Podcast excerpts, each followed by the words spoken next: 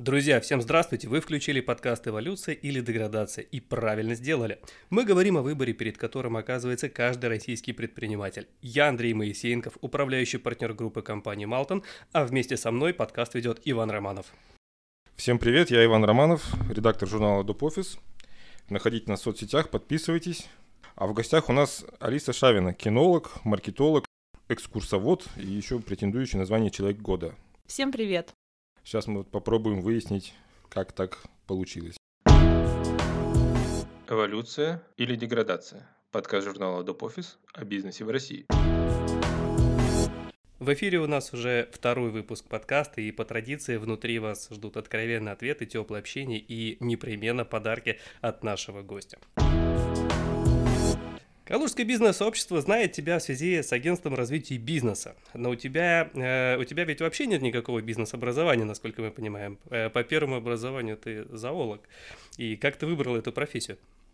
По первому образованию я зооинженер. А, эта профессия была выбрана как продолжение семейной традиции. У меня папа зооинженер, и я решила последовать по его стопам. А, это действительно очень интересная профессия только одной химии у нас было пять видов в институте. А, там очень широкий профиль. Это Тимирязевская академия в Москве. И уже на втором курсе я определилась со специализацией, это была кинология, и пришла на практику в первый в России крупнейший питомник Бигли, и там работал пять лет. Это твоя детская мечта была? Но нет, это не было моей детской мечтой. Наверное, так сложились звезды. Ну, а, а это был выбор осознанный? Или это вот прям родители зоологи и дочка а, пошла? Это скорее осознанный выбор, и нужно было еще сделать выбор в пользу специалитета. То есть направление разное. Ну, это кинология, рыбоводство, угу. коневодство и прочеводство. Ну, и через пять лет работы ты поняла, что это не твое. Нет, я не поняла, что это не мое, а вот это было мое любимое. А, вот а, причем с двухлетним ребенком. А, я проработала год в питомнике, у меня была такая замечательная возможность, которой я очень рада. И потом так сложилась э, судьба, что нам нужно было переехать в другое место жительства, потому что я не хотела, чтобы мой муж на дорогу тратил по два часа в один конец. Вот, соответственно, мы переехали ближе к его офису, и оттуда стало менее удобно добираться до работы. Вот, и плюс у меня уже должен был появиться второй ребенок, с которым особо не, не наездишься на работу. Вот, и поэтому работа в питомнике прекратилась. Если я правильно помню, там вообще у тебя четыре образования, да?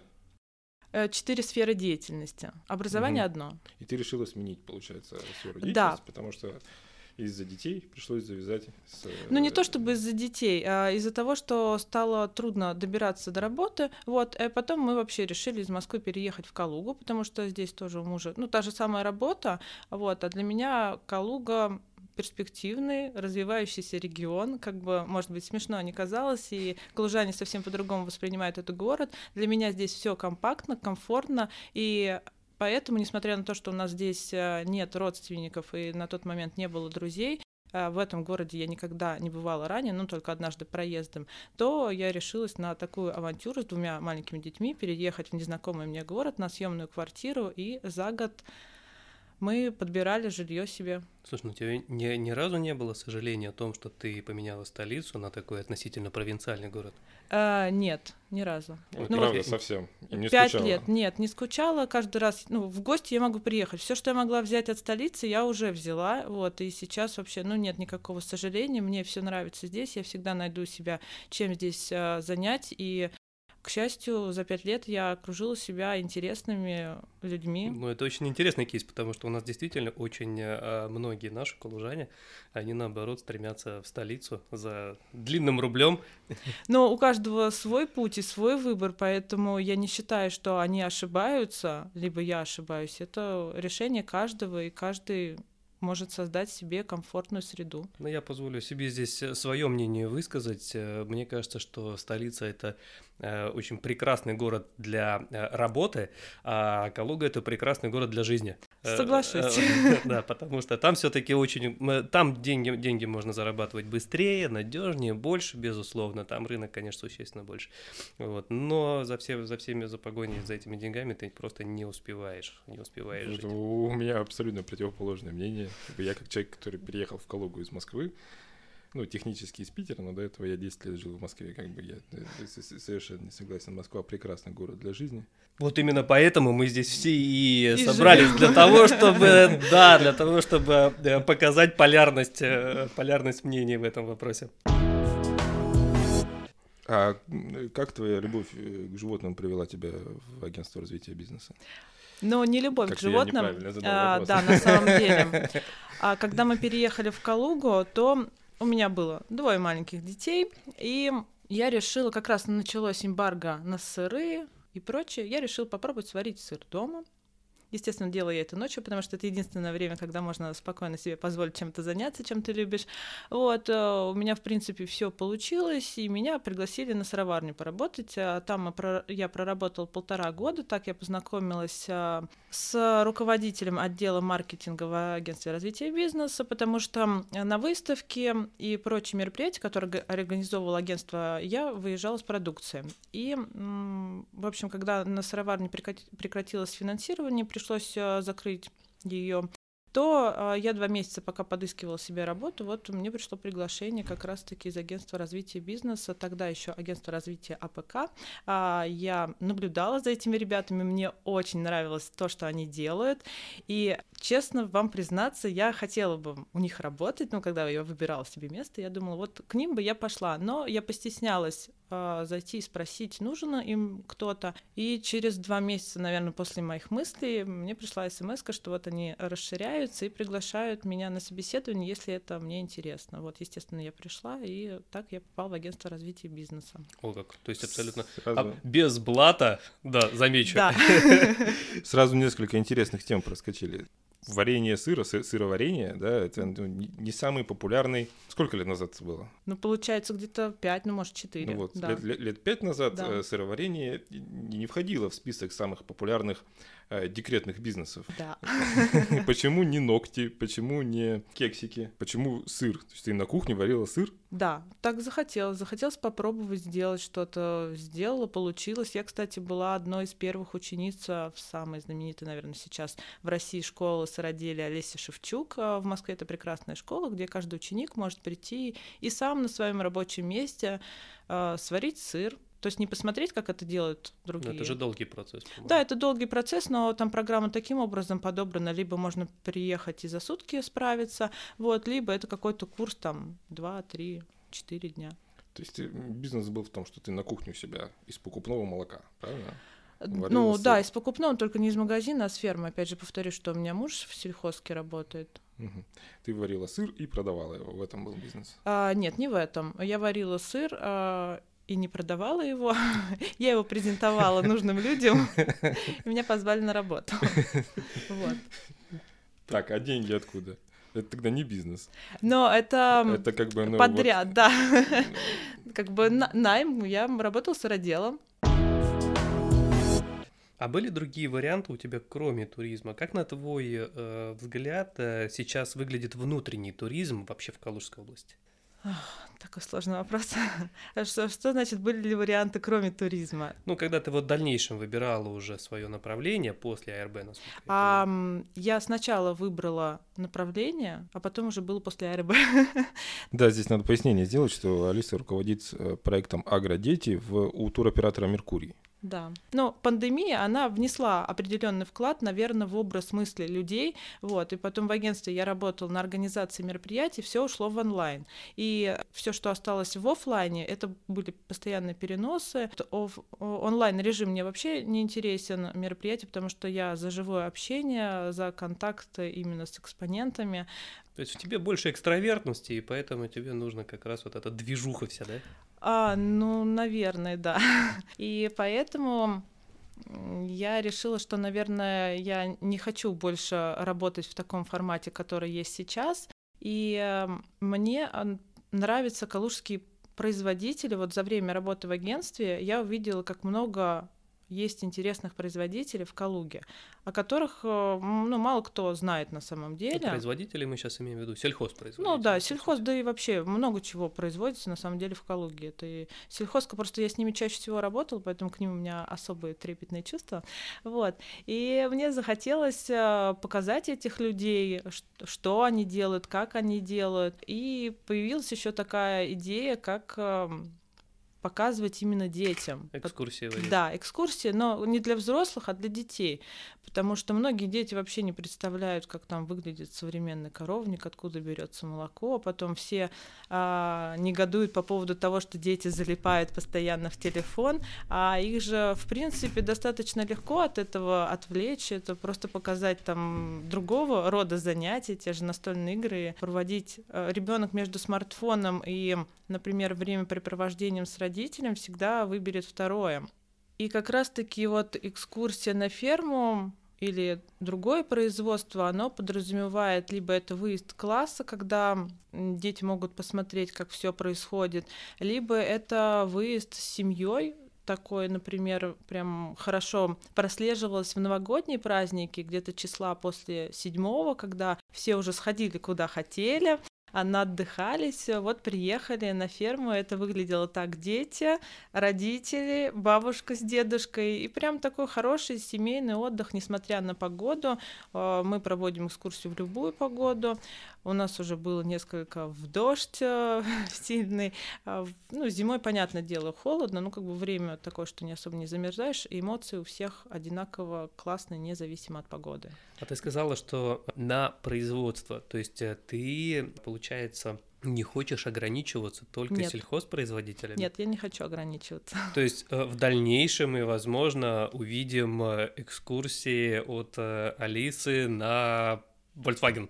Ну, То да. есть ты допускаешь такой вариант Конечно. развития. А, как нам говорили на одном тренинге, что мечта должна быть дерзкой. Ну, Я целиком полностью разделяю. Слушай, ну тогда тебе придется менять название. У тебя же название проекта Агродети. Агродети. да. Туроператор «Меркурий» занимается экскурсиями по, ну, внутренними экскурсиями по Калужской области. Да, и это первый туроператор, который посмотрел в сторону региона и начал делать именно внутренние экскурсии. Как раз-таки, опять же, есть первый гастрономический тур у нас у туроператора «Меркурия» а, в Богимово, где можно приехать, посмотреть, как производят продукцию, как живут коровы. И этот, кстати, тур совсем недавно на всероссийском конкурсе занял призовое место.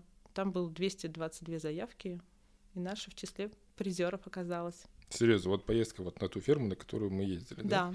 Я поясню, в журнале Доп. Офис выходила статья про туроператора «Меркурий». Как раз я, мне посчастливилось быть на вот этой ферме. Серьезно, то есть э, Да. вот эта ферма, вот эта вот ферма, она вошла в число лучших туристических объектов, да, России. Этот проект, да. Серьезно, вот у нас настолько все плохо, да, С Ну, туристическими проектами в России. что вот эта вот ферма входит в число лучших. Так, может быть, Но- это говорит Я как бы- о о прекрасных показателях этой фермы. Ты вот как всегда, да. Ты знаешь, я был там. Тут и, ну, презентация была не фермы, а туристического продукта, то есть А, все в комплексе. Жюри на ферму не приезжало, они не Нет, видели сам конечно. объект. А, Да, но вот оно, всё Все материалы были отправлены. Ну, правильно, материалы же не пахнут. Не, ну я подчеркну, что действительно сама идея заслуживает э, всяческих похвал, потому что эм, сейчас и сельхозпроизводители, э, мне кажется, что вот с репутационной точки зрения все равно ну, они недооценены. И поэтому э, делать вот этот проект таким вот, ну это, наверное, Но на здорово. самом деле у этого проекта много сложностей, начиная от того, что современная ситуация диктует свои правила. Это про то, что некоторые боятся до сих пор куда-то выезжать, некоторые школы не дают разрешения на выезд э, школьников. Вот еще такая проблема, что не каждый производитель захочет пускать к себе кого-то. А, Вот, поэтому, ну, трудностей много, но А сколько сейчас вот туристических объектов есть, на которые можно э, на экскурсию поехать? Ну, сейчас мы работаем с одним плотно, это швейцарское молоко. Называется оно так, кстати, потому что там управляющие швейцарцы. Это ферма 20 лет уже в Калужской области. И э, также у нас есть уже на другие объекты, ну, как бы уже договоренности некоторые. А есть ли конкуренция на том рынке, на котором ты сейчас работаешь? Да, а, про конкуренцию очень интересный у меня был опыт, когда спустя месяц после того, как я зашла на швейцарское молоко со своим турпродуктом, мне позвонил фермер и сказал, что вот к нему собирается в гости некий предприниматель, тоже туроператор, по-моему, а с такой же идеей, вот. С ну, такой же экскурсией? Да, с такой же экскурсией, ну, в общем, полностью все то же самое. Естественно, фермер его выслушал, принял, как полагается. Вот, но сказал, что если он хочет привозить детей, то только через нас. Это по-партнерски. Да, мы стараемся ну, как бы так договариваться и строить, наверное, бизнес на каких-то личных отношениях, хотя это, ну, наверное, в сфере бизнеса неправильно, но у нас такой путь, вот, потому что зачем нам развивать объект, если кто-то другой может зайти и сделать все то же самое. Но, ну, но это могу... единичный случай был? Пока, да, к счастью. Я вот позволю, кстати, себе не согласиться с тобой, что не совсем правильно развивать партнерство в бизнесе, э, Бизнес. основа, да, основанное на человеческих отношениях, да. Мне кажется, что сейчас за последнее время вот у нас есть некая сложившаяся парадигма, да, что есть два, э, два вида ведения бизнеса: B2C, бизнес to client, да, и B2B, бизнес to бизнес. И из этой парадигмы э, действительно выстраивается очень много бизнес-процессов вообще в целом. Вот. Но мне кажется, что последние вот там 5-10 лет эти парадигмы, они сменились. И сейчас, наверное, да, любой бизнес нужно выстраивать в новой парадигме, да, H to H, human to human. И выстраивается как раз вот это человеческое отношение вне зависимости от того, ты работаешь с э, сегментом розницы или в бизнесе, потому что у нас вот сейчас даже по нашему бизнесу, если взять, то, где вот работает группа компании Малтом, да, значит, мы оказываем вот услуги в области ведения бухгалтерского учета, оценки, аудита, и в каждой из этих областей это очень тесное и очень доверительное взаимоотношение между руководителями компаниями, между менеджерами, специалистами. Вот, то есть это в любом случае человеческое общение. И без выстраивания вот этих тесных партнерских доверительных отношений, конечно, очень тяжело строить бизнес. Ну, ну да, вот на, потому что я изначально далека была от бизнеса, а, но чисто интуитивно я вот, наверное, пришла к твоему мнению, что это все-таки личное отношение да. Вот поэтому да. соглашусь. Полностью. Я здесь добавлю, что как бы какими бы хорошими личные отношения не были, все, что не зафиксировано на бумаге, потом решается в суде. Ну, одно другому не мешает. Ты почему так категори... Вот ты всегда категоричен в оценках. Это не взаимоисключающие условия. Давайте немножко к туризму вернемся. А кто клиенты? Я понял, что это семьи там, да, но это калужане, это москвичи, тулики кто? А, на Калугу, конечно, надеемся, вот, но если мы говорим о Калуге, то, скорее всего, это школа. Вот. У проекта вообще несколько задач. Это первое образовательное, то есть показать все, все процессы, как происходит, чтобы у детей сложилось правильное представление о производстве того или иного продукта. Вот. Вторая задача это профориентация – тоже, если раньше нас пугали, что если ты будешь плохо учиться, угу. то пойдешь на ферму работать. Вот сейчас. Вот именно поэтому, да, я говорю, что вот, к сожалению, незаслуженно подмоченная репутация фермеров. Вот, да, и я хочу это исправить, потому что управляющий фермы это уважаемый человек, который сильный специалист в своем деле, и такому специалисту всегда предложат хорошую зарплату, а, вот. Ну, это такой очень интересный момент. А потом, опять же, продвижение локальной продукции и, ну, популяризация фермерства. А, а ты знаешь, сколько сейчас зарплата у фермера? А не у фермера, я знаю, что в Калужской области есть управляющий, который получает от 100 до 300 тысяч. Вау. От Калуги школы, да, а деньги приносят москвичи, правильно я понимаю? Ну, вообще-то на школу мы тоже надеемся, то есть экскурсии пока платные тоже. Если говорим о планах, то в планах, естественно, выиграть да президентские... Мы не, не, не про планы, мы про деньги. Про деньги, на, на да. зарабатывает Да на, на всех зарабатывать, на всех, кто хочет быть участником нашего проекта. Угу, понятно. Ну, просто а, со всеми а, калужскими производителями, сельхозпроизводителями, там, и с туроператором, я уверен, такая же фигня. Все это делается для Москвы, Потому что в Москве все бабки. Как Но это правильная позиция, что в Москве все бабки. А, вот. И еще с калужанами есть э, другая проблема, что не все понимают ценность этого турпродукта. То есть люди не понимают, а зачем им вообще ехать на ферму, потому что они все представляют вот как раз-таки такой грязный, пахнущей, что там ничего Я представлял ты ее по-другому. Я приехал и увидел ее грязной и пахнущей. Так, а напомни, в каком, а, в какое время года ты был с нами? Это осень была. Осень. Да, Там начало дождь осени. был. Еще и Нет, дождь дождя был. не было. Дождя не было, потому что мы как-то ездили в дождь. Вообще, та ферма, которая тебе не очень понравилась, У- как бы уборка а, в коровнике от погоды не зависит. Там, Слушай, ну что ты ждешь от коровника? Ну, Нет, а, про прости, да. коровник, в котором ты был, я могу сказать, что летом я туда могу спокойно зайти в белых кедах и также в белых кедах оттуда выйти. Вот, поэтому возможно, что просто какой-то технологический процесс был нарушен перед вашим приездом. А сколько стоит экскурсия сейчас? Сейчас а, у нас 500 рублей стоит экскурсия. Совсем недорого. Да, Это- совсем недорого, но, к сожалению, не все так считают, потому что, опять же, не понимают ценности. Это Ведь- сколько, сколько длится? Ну, где-то полтора часа, и еще у нас есть такая уникальная возможность пообщаться непосредственно с управляющим фермы. Управляющим фермой это не надоедает? Нет, не так часто. Ну, мы договариваемся обо всем, чтобы обеим сторонам было удобно, потому что я же тоже понимаю прекрасно, что у них э, очень большая загруженность. Мгм. А им это зачем вообще? Про швейцарское молоко могу сказать, что Марселю понравилась наша идея, наша философия. Ну, популяризация фермерства, конечно, это Ну, что мы Да. детей приводим А, туда. Как минимум даже в долгосрочной перспективе, если брать э, там 5-10 лет, это на фермах может пом- поможет решить вопросы с квалифицированными кадрами в конце концов. Если сейчас туда будут проводиться экскурсии, и люди увидят, э, что это не настолько все ужасно, как принято об этом думать. Плюс зарплата управляющего в 100 в 100-300 тысяч, мне кажется, это очень даже Но неплохая Ну, надо хорошо мотивация. учиться, чтобы такое получать. Безусловно. Ты, ты но- правда думаешь, что вот есть люди, которые на такие длинные инвестиции да, э, способны? Я тебе хочу сказать, что, кстати, э, иностранные компании, они мыслят категориями 5-10 лет. Это вот мы привыкли в условиях нашей э, нестабильной экономической обстановки, нам бы день продержаться, до ночь простоять. Это зашито, к сожалению, уже в менталитете. А если мы берем зарубежных инвесторов, которые приходят в любую страну мира, у них всегда гайдлайны на 5-10 лет вперед. Поэтому я не удивлюсь, если там именно такой расчет. То есть для фермеров это не бизнес. Для фермеров нет. В чем ты сама себя считаешь сильной? Очень интересный вопрос. Но, наверное, в том, что я не боюсь делать некоторые вещи.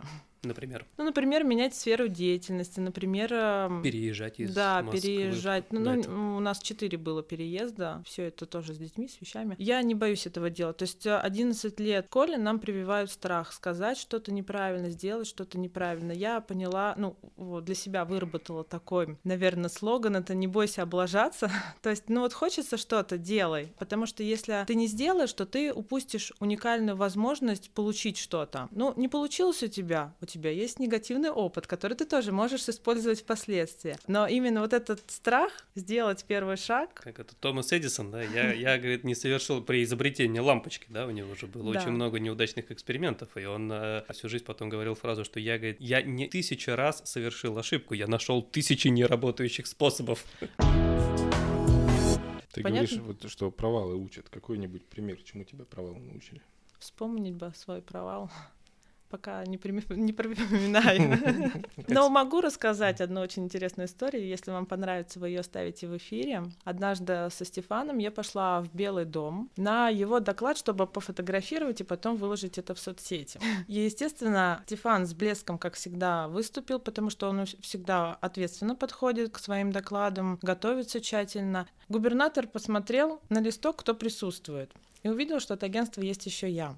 Ну и он решил просить, если мне что добавить. Я сидела в зале, он несколько раз произнес мое имя, отчество и по имени. Я понимаю, что, ну блин, надо встать и подойти к микрофону и что-то ответить. Встаю, а там вся, все руководство Калужской области. Все министры. Все министры, да. Я выхожу, все смотрят, естественно, на меня. Повисла пауза, которая показалась мне просто Вечности. вечностью, да. И после этой паузы я выдала, что мне нечего добавить. Раздался просто смех на весь зал. А, вот. э, э, Потом я уже что-то начала говорить. э, Выбежал тут же Стефан, чтобы мне помочь. Внес ясность в происходящее.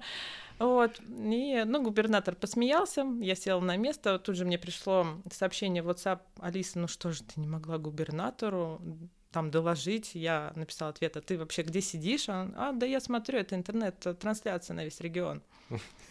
Вот, в общем, это, наверное, такой провал. Конечно, мне было что сказать на тот момент, а, но именно тогда я просто растерялась от неожиданности. Это вот был такой случай. Ну, а ты понимаешь, это было не просто так сделано? Ну, Нет. С, с определенной степенью вероятности, э, зная как процедуру э, тестирования сотрудников э, в городскую правил администрации, это, это делается не просто так, это обычно по э, этим кейсам потом в итоге определяют, э, можно ли двигать э, сотрудника дальше на те или иные посты или должности. Но тогда я пришла явно не с этой целью. Безусловно, но именно как раз не дают время на подготовку. Это, это методика старой советской школы. Это я тебе так по секрету могу сказать. Ну, так научила чему-нибудь эта история? Ты с тех пор готовишься? Но с тех пор, наверное, я знаю, что сказать. Кто заставил тебя пойти на проект «Человек года»? Но заставил это прям какое-то громкое Я не слово. знаю ни одного человека, кто добровольно пошел бы туда. Ну, наверное, значит, я первая. Мне поступило приглашение, и я его приняла. От кого приглашение? Можно. Можно я не буду называть имен. Вот, вот, вот об этом я и говорю. То есть все идут добровольно, все принимают это решение самостоятельно, но перед этим их кто-то настоятельно просит. Ну нет, что никто не просил нет, и как настоятельно. бы На самом деле, с, с премией Человека года я познакомилась еще в прошлом году, когда мы пришли с конкурса Миссис Калуга болеть за Светлану Тальянову.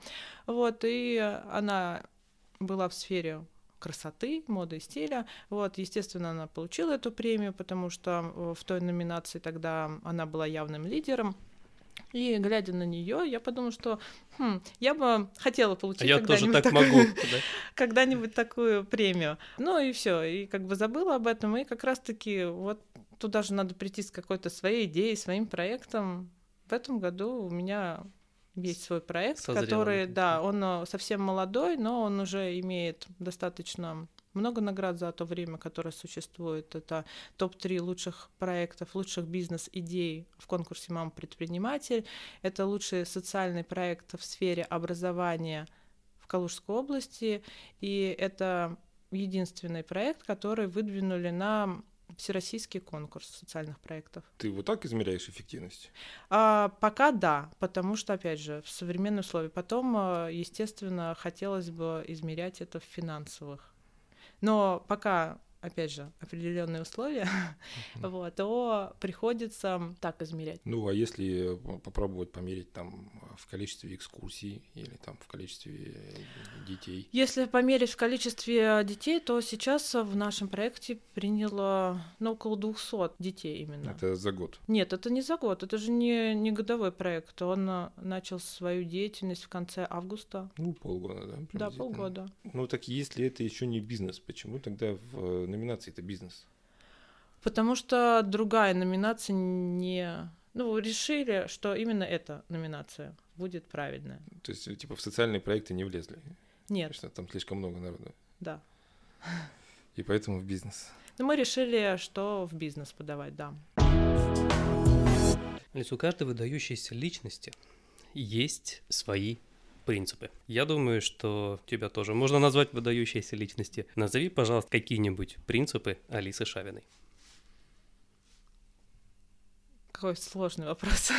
Да-да, мы стараемся простых не, не выбирать. Да, все. Принципы, но, наверное, первое основное это надеяться на себя только. Ну, не нужно на кого-то рассчитывать или думать, что кто-то поможет. Безусловно, всегда есть рядом люди, которые помогут или предложат свою помощь. Но Вот. рассчитывать все равно на себя. Да, рассчитывать только на себя, на свои силы. И, наверное, здраво, здраво их оценивать. Еще принцип э, не лениться. Про, про активность. Да, про активность, это про активность. Нам иногда кажется, что мы устали, но это только кажется. Потому что как только ты садишься, ты чувствуешь эту усталость, но пока ты двигаешься, то энергия вырабатывается. Ну да, на самом деле, да, и по активности твоей в социальных сетях абсолютно очевидно, что ты не тот человек, который любит сидеть спокойно дома э, перед телевизором. Да, я даже не умею им пользоваться. Если мне что-то нужно посмотреть, я прошу детей, они мне его Ну вот включают. новое поколение, да? И завершаем наш подкаст традиционным коротким блиц-опросом. Оперативная работа или стратегия? Стратегия. Цель или путь к цели? Цель. Что в бизнесе, по-твоему, важнее, обложка или качество? Качество. На первом месте семья или работа? Семья. Ну и последний вопрос, может быть, один из очень важных для наших слушателей. Что ты готова подарить первым трем нашим слушателям, которые тебе позвонят или напишут после того, как послушают наш подкаст? Я могу рассказать всю историю, да? Выбора подарка. А почему нет? Да. Очень тоже думал долго над тем, что подарить. Ну, молоко с фермы это слишком банально и неинтересно. Ну, экскурсии тоже. Там кто захочет, кто не захочет поехать. Поэтому а, у некоторых знаменитостей практикуется такой-то ужин, там чашечка кофе с собой. А поэтому я в подарок презентую бизнес-ланч в моем обществе. Прекрасно. Пускай в Калуге буду первый, кто такое сделает. Да, безусловно, да, такого, такого к нам у нас еще пока никто не предлагал. Друзья, на этом наше милое и теплое общение подошло к концу. Время прощаться. Алиса, спасибо, что пришла к нам в гости. Спасибо. Спасибо большое. Находите нас в соцсетях, подписывайтесь, ставьте лайки, распространяйте в комментариях, пишите, кого нам еще позвать. Спасибо, что были с нами. Подписывайтесь. Это лучшая награда для нашего коллектива. До новых встреч.